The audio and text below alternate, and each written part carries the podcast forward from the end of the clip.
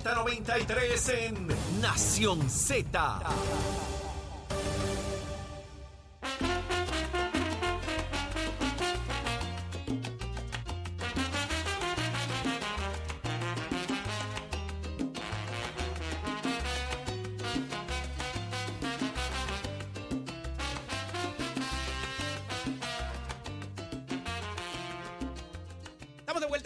Nación Z, este que les habla el licenciado Eddie López, me acompaña el licenciado Carlos Rivera Santiago. Discutimos algunos asuntos de los muchos que hay en la mañana de hoy, pero ya entramos con uno de nuestros paneles. Eh, eh, Carlos, va a estar con nosotros la licenciada Rosa Seguí la senadora Nitza Morán. Más adelante tendremos al licenciado Francisco González Magas para que nos hable de lo que pasó ayer en el tribunal en la demanda de los aspirantes del Partido Popular para con los aspirantes del Movimiento de Victoria Ciudadana y Proyecto Dignidad. Dignidad. Y también tendremos más adelante al licenciado Ángel Toledo, ex secretario auxiliar del Departamento de Educación, para hablar de algunos asuntos con él también.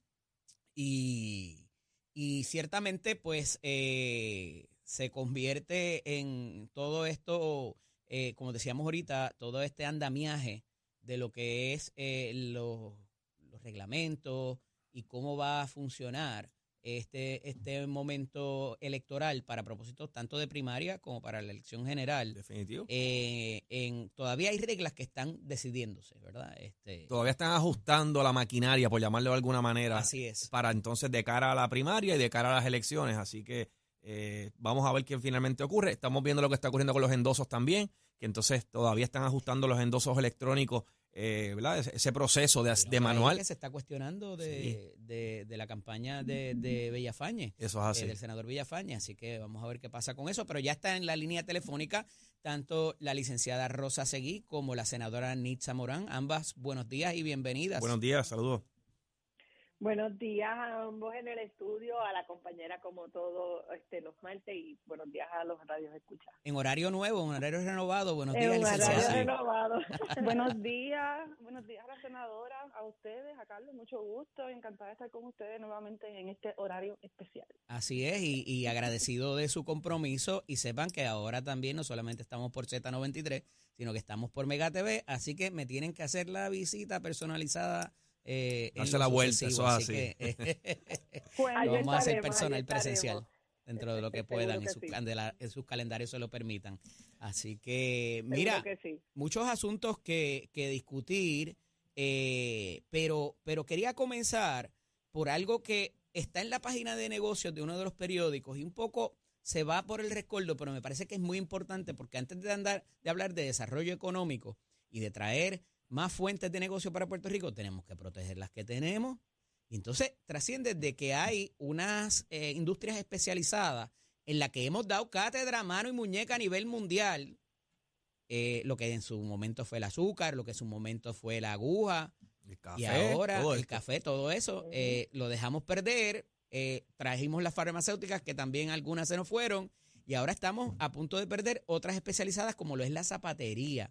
O sea, en este modelo eh, es como, ¿verdad? Eh, tenemos la, la- la ponchera rota y le trata- estamos tratando de echar más agua, pero habría que reparar el ojo, el, el- el hueco, ¿no? Antes de, eh, de, que, de que podamos echar más agua en, en la canasta. Eh, ¿Cómo lo ves, senadora? Pues mira, este, es, es bien importante ver estos tipos de, ¿verdad? De, de anuncios y que la prensa, pues, pudiera darnos luz de que estas industrias que originalmente rondan de muchos años, o sea, la zapatería es de, de, de muchos años de atrás. Yo creo que esto empezó eh, y esta y esto estos zapateros comenzaron a hacer sus negocios por la necesidad que había eh, en, ese- en esos entonces recordemos la historia de nuestros abuelos de que básicamente pues eh, tú comprar un zapato era un lujo eran bien costosos eh, y, y la necesidad de la reparación es lo que hizo que esta esta industria de la zapatería creciera en esos años Eh, todo evoluciona verdad eh, y, escuchar y leer lo, lo que están trayendo los zapateros, la preocupación más allá de lo que todo está pasando en todos los negocios, que es pues bueno, la inflación, eh, los productos, los servicios básicos y todo lo demás, es que está muriendo la tradición, ¿verdad?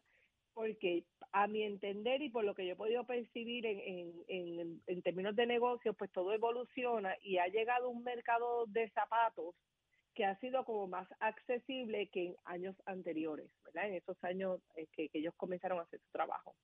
A veces ahora tú reparar y ellos hacen alusión de que como ha subido el costo, pues están cobrando mucho más, ¿verdad? Una tapita de dos dólares, 10 y ha seguido eh, en aumento, pero ahora básicamente tú en una tienda por departamento, pues básicamente te puedes ir a comprar no el mismo zapato, pero algo parecido, mm, quizás con cinco dólares más tienes un zapato nuevo. Y yo creo que esos son los retos que tiene la industria de la zapatería ahora mismo. Aparte de que tiene la, la, los mismos retos que no tiene la mano de obra. ¿Cuántas personas quisieran entrar en esta industria y hacer sus negocios?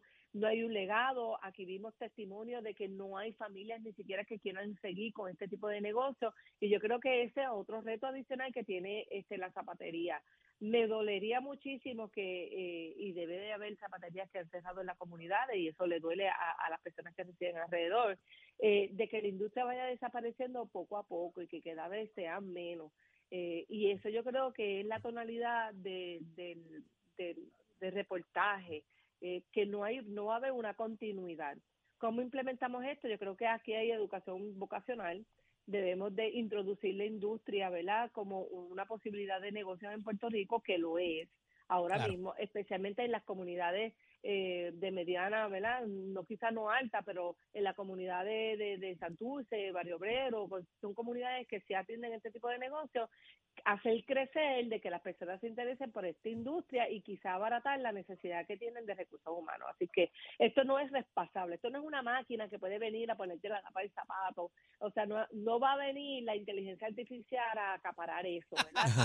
eh, yo creo que ahí va a haber eh, una mano de obra muy necesaria y ese contacto del zapatero es ineludible. Muchos tuvimos muchas muchas historias con, lo, con, los zapateros de la comunidad. Así que yo creo que debemos de mirar la, este, la educación vocacional. Compañeras, no sé si eh, me estaban escuchando, pero me acompaña el licenciado Carlos Rivera Santiago, que también se une a la conversación. Adelante, Carlos. Sí, no, básicamente a la, licenciada, ¿verdad? Eh, también no, y traigo la pregunta quizás a ambas. Eh, ¿No será que estamos de alguna manera también sobreregulando, legislando eh, y haciendo quizás un poco más difícil al hacer negocios? Oneroso. Eh, o sea, demasiado oneroso para hacer negocios y eso también lo que conlleva a veces es que algunos, ¿verdad? algunas industrias o comercios siempre digan, mira, no puedo, ¿verdad? No puedo continuar en, en, en, en operaciones. No, no será algo... Habíamos hablado de eso la semana pasada, de que el gobierno se mete en demasiadas cosas. cosas correcto. Y, y no será al revés ahora, buscar la forma de ayudar.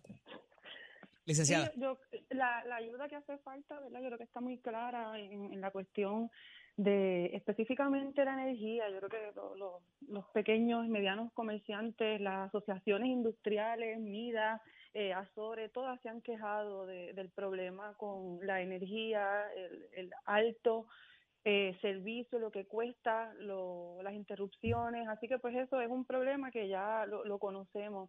Pero yo creo que, que lo que no dice la historia es el hecho de que nos tenemos que mover también a minimizar la basura, así que la, el fast fashion, creo que es lo, lo que le dicen, uh -huh, que, uh -huh. que, que, produce esta cantidad eh, increíble de, de zapatos, no es la mejor calidad, no son los mejores materiales, son casi desechables, eh, y si no, y continuamos fomentando esto, ¿verdad? Que lo vemos con la traída de, de los Walmart, de estas cadenas muy grandes que han vaciado los cascos urbanos, y eran los cascos urbanos donde todavía, por ejemplo, en la plaza de, de Bayamón encontramos ese zapatero que también trabaja el cuero, que hace las correas eh, a, a la medida, Así que sí existen muchas personas diestras, la mayoría sí se han establecido históricamente en los cascos urbanos y estos cascos urbanos se han vaciado debido a que no ha habido una planificación adecuada, no solo en cuanto a mantener unas industrias importantes, pero también a fomentar menos basura. Y me parece que esa es la línea que nos falta por atar en este mensaje, de que no tenemos que tampoco estar ni comprando ni votando, sino que también debemos movernos hacia una cultura del reuso. Hay cosas que podemos salvar, pero si es un si es un producto que, que es casi desechable, pues por eso la gente no acude entonces y no tiene esa conciencia de no tener que continuar eh, fomentar eh, la acumulación de basura. Parece que, que esto nos ayuda también, como dice la senadora, a enfocarnos en las escuelas vocacionales eh, y, y, fomentar industrias que realmente sirvan, como estaban diciendo ustedes, aunque sí existía eh, el monocultivo del azúcar en Puerto Rico y hubo un boom, no necesariamente era la industria que servía a las personas en Puerto Rico. Así que tenemos que buscar esas industrias eh, y ese programa económico que nos sirva a satisfacer nuestras necesidades. Y yo creo que también esa es otra otro tema que falta dentro de, de este reportaje menos uso, más reuso y también buscar esas alternativas de, trabajo que sirvan para mejorar las condiciones de las personas que vivimos en Puerto Rico. Mira, por otra parte, tenemos cambios todavía, decía y hablaba con Carlos, que, que todavía como que las reglas de juego no están set, ¿verdad? Eh, teniendo una primaria eh, por ley el 2 de junio y las elecciones que son este año y todavía parecería que hay problema con el asunto de las direcciones y de los registros del código electoral.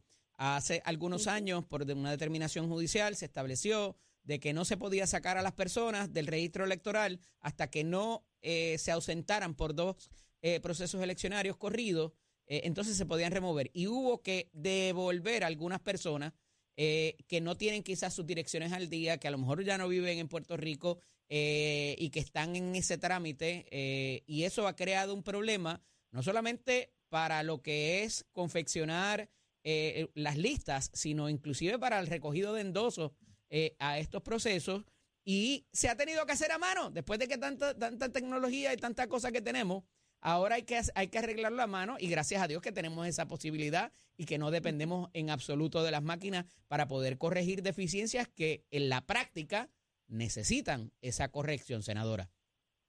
Sí, yo creo que la Comisión Estatal de Elecciones viene confrontando muchos retos hace un, tiempo. Esto eh, se ha hecho público, ¿verdad? Eh, desde la escasez de, personal hasta los retos de, de las maquinarias, las casetas, el año de elecciones y todo lo demás. Eh, la movida de la era digital ¿verdad? Que es lo que, ¿verdad? estábamos quizás cuestionando en estos momentos a nivel de cómo se han dado los endosos y ahora con el reto de las direcciones y cómo aparecen estas personas y las direcciones, ¿verdad? La era digital te, exige ser un poquito más específico, que ahora ese es el problema. Eh, que las direcciones quizás de buzón tal, a lo mejor pues, el sistema no lo reconoce, pues entonces tenemos unos retos para mejorar lo que va a ser la parte digital, ¿verdad? Es nuevo en estas elecciones todo lo que está cursando con el ERE, los endosos digitales, el voto adelantado. O sea que toda transición nueva va a traer, ¿verdad? Unos conflictos, podemos atender cuál va a ser los problemas. Y yo creo que eso es lo que está pasando ahora. Es lamentable que haya sucedido en años de elecciones, que es mi preocupación. Esto si lo hubiéramos hecho un, un año antes, quizá hubiéramos tenido ya la oportunidad para las primarias y para las elecciones a ver hacer hacer los ajustes necesarios para entonces tener el sistema completo para la, y el personal por los cuatro años trabajando también. el, timing el timing entonces no fue pues adecuado. el timing yo creo no fue adecuado eh, y eso es lo que nos está nos, nos, está trayendo la necesidad de quizás volver al papel en lo que eso se mejora. No es que yo creo que eso se vaya a morir ahí y que la parte digital no se vaya a utilizar. Yo creo que es que después de que suceda todo esto, este, tengamos la oportunidad y el tiempo para poder atemperar lo que está pasando digitalmente en la Comisión Estatal de Elecciones y poder atender las preocupaciones a nivel de todos los comisionados, ver cuáles fueron los problemas, que se trajo en un partido, que es el pensar de otro y sentarse a la mesa redonda sin protagonismo y tener un sistema digitalizado. El timing es lo malo yo creo que aquí estamos siendo eco de, las cosas que están pasando y que pasaron durante unos endosos, lo que está pasando ahora, eh, y yo creo que no es el momento porque está todo el mundo abierto a las candidaturas, estamos tratando de tener los candidatos para el 15 de febrero, para poder hacer las papeletas para el 2 de junio, entonces es, como tratar de arreglar el problema y encima tenemos las elecciones. Y yo creo que el timing no es el más perfecto, pero yo creo que la Comisión Estatal de Elecciones, eh, elección aprendida, siempre lo hacemos a lo último. es crítica de, un puertorriqueño al fin, de que siempre hacemos las cosas a última hora, lamentablemente, pero que entonces esto sea pie de que una vez terminen estos comicios, que se sienten y ven en qué falló el sistema, en qué hay que mejorarlo y que en un año o dos, antes de las próximas elecciones de Licenciada, lo tengamos en un sistema funcionando como debería ser. Licenciada Rosa, y le pregunto, ¿entiende usted ¿verdad? que estos problemas que está confrontando ahora la Comisión de Estas Elecciones, eh, ¿verdad? con la situación del sistema electrónico, eh, arroja confiabilidad, crea algún tipo de suspicacia en las personas dentro de que me leas la mente. Eh, en, ese proceso, ¿verdad? o, ¿verdad? O, cómo usted lo, lo visualiza?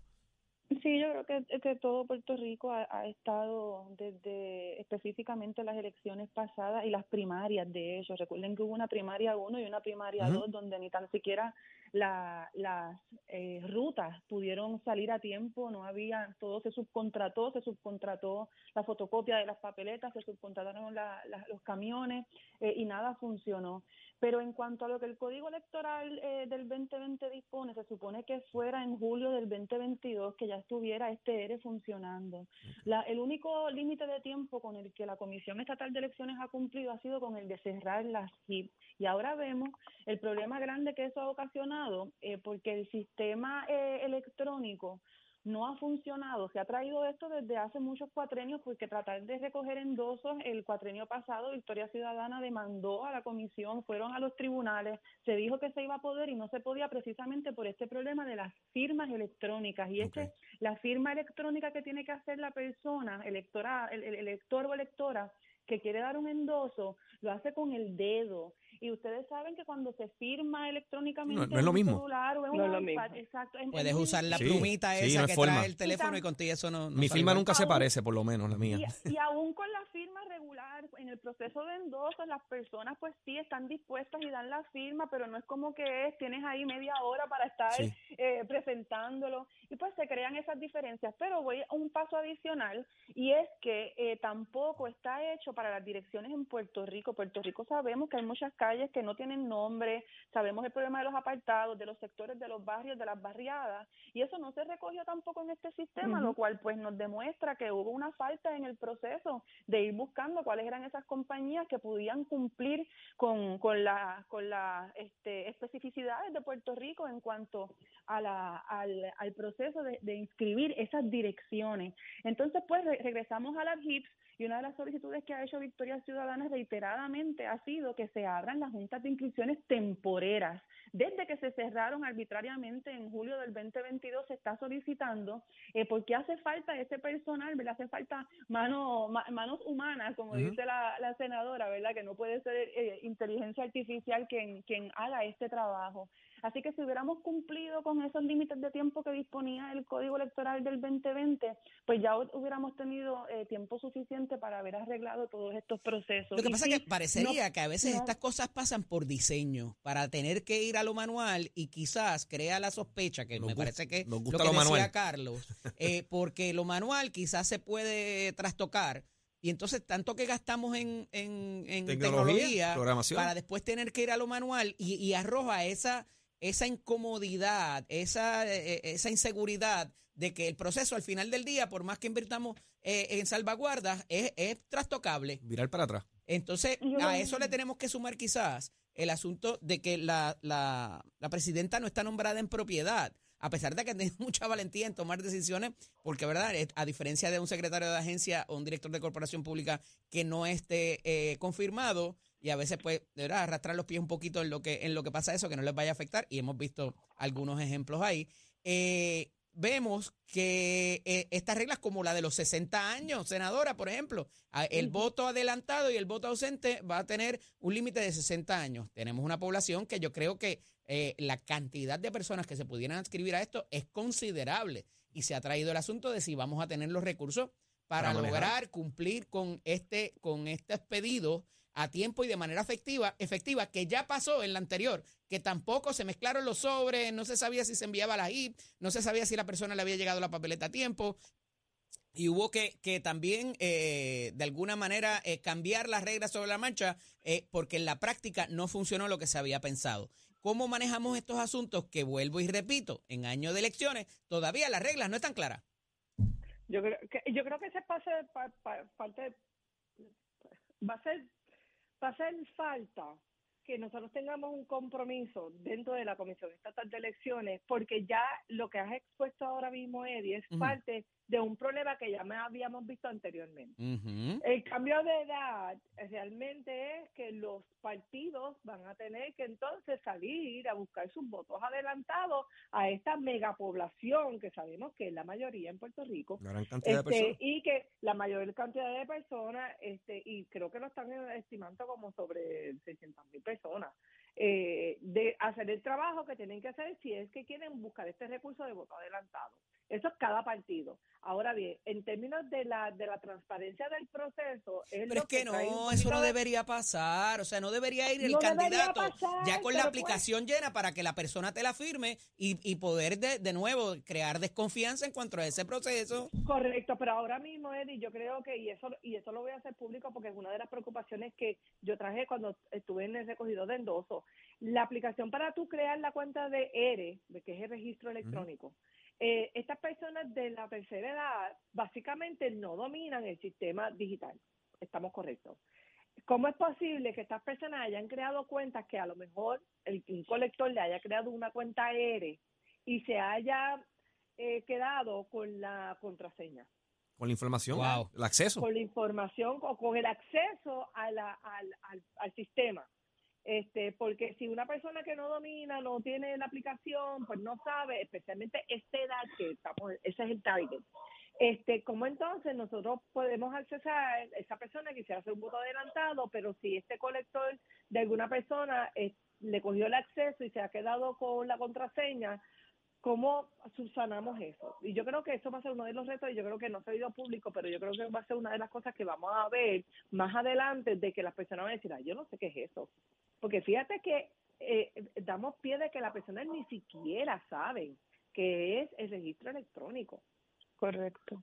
Y entonces ahí hay como unas cosas que tenemos que subsanar. Eso, Vuelvo, y no quizás ha la- el timing, no ha sido- el, el tiempo es el peor. Fatal. Y, definitivo, y quizás la pregunta tanto de la licenciada y para usted sería, ¿hace falta mejores medidas de seguridad desde la perspectiva de tecnología? Porque nos, a- en muchas ocasiones se obtiene la tecnología, pero no pensamos en las medidas de seguridad de proteger toda esta identidad, proteger la información también de estas constituyentes, porque ahora, ahora esto trae otra gama de situaciones que hay que atender, que es como mencionan, son los accesos, es la información que, que se pueden acceder a estas personas. Eh. ¿Piensan que entonces la comisión ahora tiene que hacer un esfuerzo y definitivamente mejorar ese, ese ámbito de la seguridad cibernética, por llamarlo de alguna manera?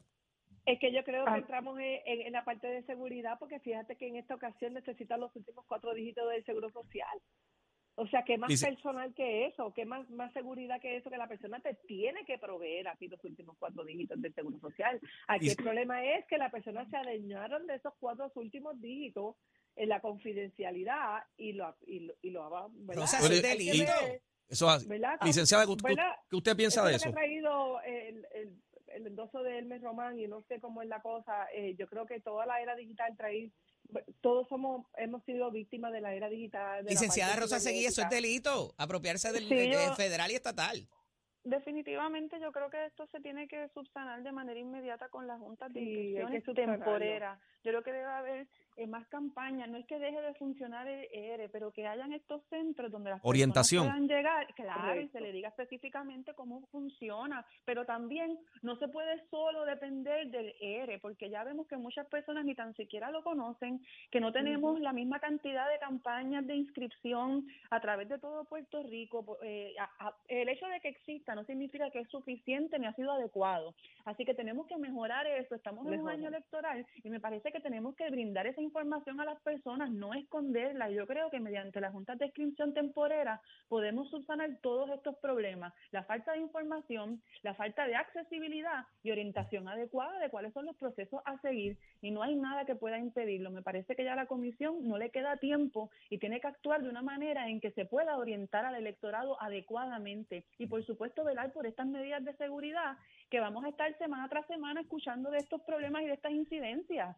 ¿Verdad? Esto no es nuevo, lo que hace es haber más de estos señalamientos. Todos los partidos roncaron de que cuando llegara este cuatrenio iban a formular cambios en el código electoral para que no se suscitaran esas, eh, No repetir esas lo mismo. situaciones, no repetir lo que pasó en el 2020. Y yo o creo derogarlo en el que caso del PPD. también, exactamente. también. Eh, y no, me parece que pudiéramos vivir estas experiencias nuevamente, lamentablemente. Y en otros países, ustedes lo saben, esto ha, ha- ha causado hasta guerras civiles y derramamiento de sangre. Nosotros estamos mucho más evolucionados en cuanto a eso. Sabemos que no va a pasar, pero mínimamente acudir a los, a los tribunales para tener que resolver controversias que pudieron haberse eh, eh, puesto de acuerdo eh, en unas etapas tempranas del juego y no estar cambiando las reglas eh, para eh, que dé la percepción de beneficiar a unos y otros. Agradezco que estuvieran conmigo en la mañana de hoy. Cuento con su compromiso para que vengan para acá a visitarme. Y si Eso traen, y si traen café o algo de picar, sí. pues mejor todavía. Se les- se les quiere más. Las quiero. luego. Un abrazo, Nos cómo no. vemos Buen día. Sí, Bye. señora. Bueno, eh, Carlitos, es el primero de nuestros Sí. paneles. Nos queda todavía mucho por discutir. Eso y así. muy buenos invitados. Así que. Que no se despeguen de aquí de Eso Nación es Z. así, por Z93. Es momento de hablar de deportes con nuestro compañero Tato Hernández, porque somos deportes. Dímelo, Tato. Vamos arriba, vamos arriba, vamos arriba, muchachos. Tengo que competir aquí con la urbanización que están pasando en las áreas verdes del Trimen. Vamos arriba. Oiga, le pregunto, ¿cómo es que se llama el amigo alcalde de Villalba que hay- siempre ha, ha estado ahí en Nación Z? Luis Javier Hernández. Pues está de celebración porque su pueblo, los ganduleros de Villalba, Mira, remontaron y salieron nuevamente campeones en la Confederación de la Liga Central de Béisbol, la Coliseba. Junco le había ganado los dos primeros juegos y vino Villalba y ganó cuatro juegos corridos y el sábado se proclamaron campeones derrotando a los mulos cinco carreras por cuatro ante dos mil fanáticos en su estadio allá, estadio Herminio Cintrón. Así que el alcalde está o sea que ya mismo Ya viene a roncar. Tato. Ya mismo Sí, ronca. Sí, sí. Ya tiene que estar roncando desde el sol, imagínate, un batuba. Así que muchas gracias, celebración. Junco jugó muy bien, pero lamentablemente Villalba pues, fue superior. Un saludito a toda la gente de Villalba y esos grandes amigos allá y saludito al negocio que está en la esquina cuando uno entra que vende unas alcapogias fenomenales. Así que se me olvida el nombre, pero saludo a toda esa gente que deben de estar de plaza. Enhorabuena, pues Villalba campeón de la Coliseba y usted se entera aquí en Nación Z, somos deporte con el auspicio de Mestre Escuela que te informa. Ya están por comenzar nuestras clases febrero 15, temporada febrero 2024. Pueden pasar por cualquiera de nuestros recintos, joven o jovencita. Le gusta la mecánica, le gusta enfermería, asistente dental con, con expansión expandida. Dese una vueltita por Mestre Escuela coja la orientación. Es completamente gratis. Oiga, muchachos, y quiero que sepa, hay muchas jovencitas cogiendo el curso de mecánica automotriz. Cuando usted va a todos estos concesionarios de carro, un montón de jovencitas son las que le hacen el mantenimiento. Así que Mujeres las mujeres, poder, papá. mujeres, al mujeres al poder, papá. Así que ya usted sabe cómo es esto. Dios las bendiga. Bueno, ya usted sabe, esto es con oficio Mestre Escoles, 787-238-9494. Mestre Escoles construye tu futuro. Ahí está el chamo guarachero. El chamo, está el chamo. Te hablo ahorita. Vaya, chamito. I love you, my man. I love you, my man. Un abrazo. Llévese- lléveselo, señor. Un Lléveselo, abrazo, papá. Dale. Abrazo, Buenos días Puerto Rico, soy Emanuel Pacheco Rivera con el informe sobre el tránsito. A esta hora de la mañana continúa el tapón en la mayoría de las carreteras principales del área metropolitana, como es el caso de la autopista José de Diego desde el área de Bucanán hasta la salida hacia el Expreso Las Américas, así como la carretera número 2 en el cruce de la Virgencita y en Candelaria en Toa Baja y más adelante entre Santa Rosa y Caparra, así como algunos tramos de la PR5, la 167 y la 199 en Bayamón. Además, la avenida Lomas Verdes entre Bayamón y Guaynabo, así como la 165 entre Cataño y Guaynabo en la intersección con la PR22. Además, el expreso Valdoriotti de Castro desde la confluencia con la ruta 66 hasta el área del aeropuerto y más adelante cerca de la entrada al túnel Minillas en Santurce y la avenida 65 de Infantería en Carolina, el expreso de Trujillo en dirección a Río Piedras, la 176, 177 y la 199 en Cupey, la autopista Luisa Ferré entre Montelledra y la zona del Centro Médico en Río Piedras y más al sur en Caguas, así como la 30 de la colindancia de Juncos y Gurabo hasta la intersección con la 52 y la número 1. Hasta aquí el tránsito, ahora pasamos al informe del tiempo. Para hoy martes 13 de febrero, el Servicio Nacional de Meteorología pronostica un día parcialmente soleado, ventoso y placentero en todo Puerto Rico, con algunos aguaceros a través del día para la región este. Hoy los vientos soplan del este con velocidades de 7 a 9 millas por hora y algunas ráfagas de hasta 20 millas por hora. Las temperaturas máximas estarán en los medios 80 grados a bajos 90 grados para todo Puerto Rico. Hasta aquí el tiempo les informó Emanuel Pacheco Rivera. Yo les espero en mi próxima intervención aquí en Nación Z. Llévatela, chamo.